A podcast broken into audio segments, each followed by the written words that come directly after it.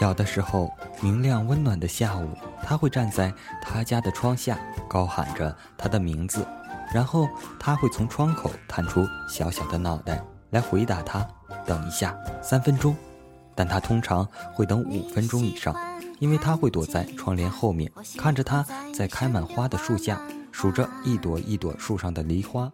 当他看到分不清哪个是花，哪个是他的时候，才会慢吞吞地下楼去。他看到他会说：“你又迟到了。”然后他们就开始玩扮家家。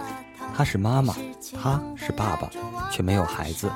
他把掉下的花瓣撕成细细的条，给自己的小丈夫做菜吃。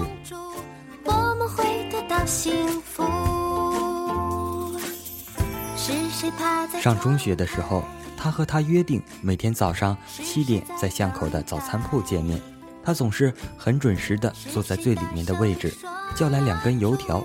七点十分以后，他拖着黑色的书包出现在有些寒冷的阳光里，懒散的表情，脸上有时隐隐可见没有擦干净的牙膏沫。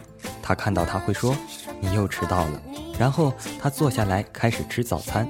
他把他脏兮兮的书包放在自己的腿上，他把粗大的油条撕成细细的条，给他配着热腾腾的豆浆喝。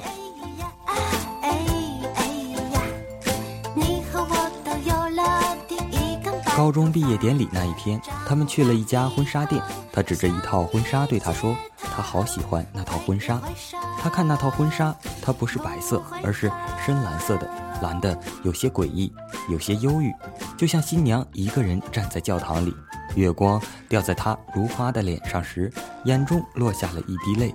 然后他轻声告诉她：“等你嫁给我的那一天，我把它买给你。”大学，他们分居两地。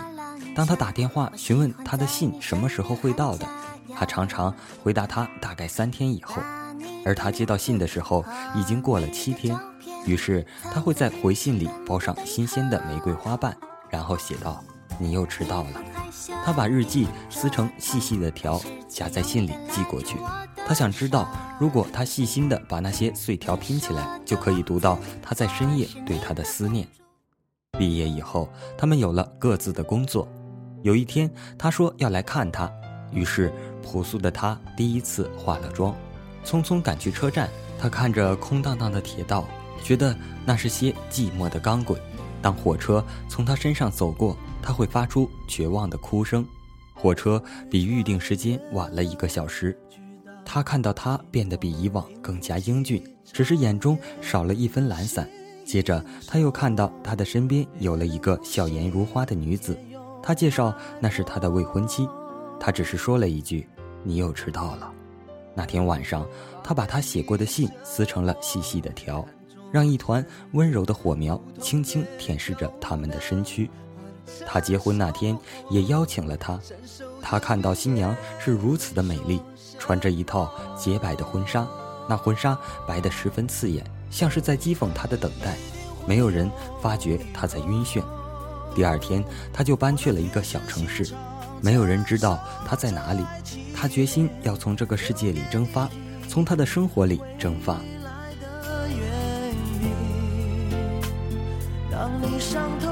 他像大多数都市里小有成就的男人一样，经历了事业上的成功、失败、离婚、再婚、再离婚、再结婚、丧妻。在他的生命里，路过了许许多多的女人，他们有些爱他。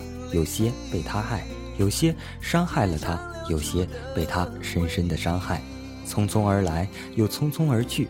当他恍惚记得曾经那个站在开满鲜花的树下，一朵一朵数着梨花的小女孩时，自己已经是七旬的老人了。他寻访到她的讯息，他认为自己应该带一点见面礼给她。后来有人告诉他，他一直都没有结婚，他似乎在等待一个约定。只是这个约定的期限不知是在何时，于是他知道自己该买些什么了。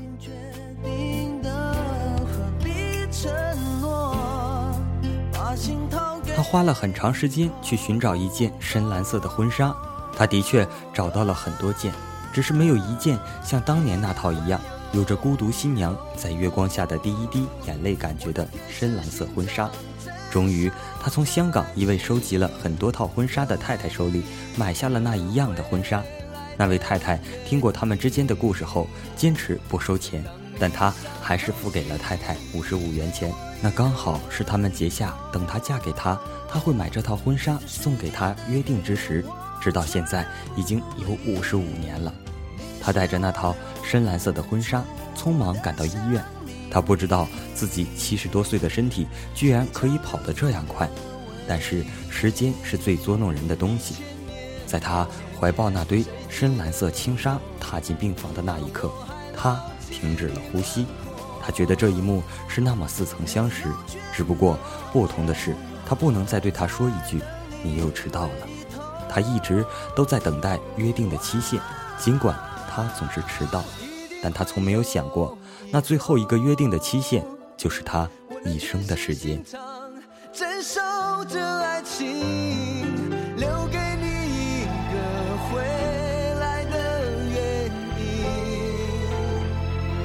好了，本期的豆豆调频就播送到这里了。豆豆同学今天要有住的地方了，说的好像我平时没有住的地方一样。也差不多吧，反正比较开心。嗯，祝愿大家今天也不是周末哈。总而言之，同号 QQ 群幺二四零二八八零五幺二四零二八八零五，我们下期再见，拜拜。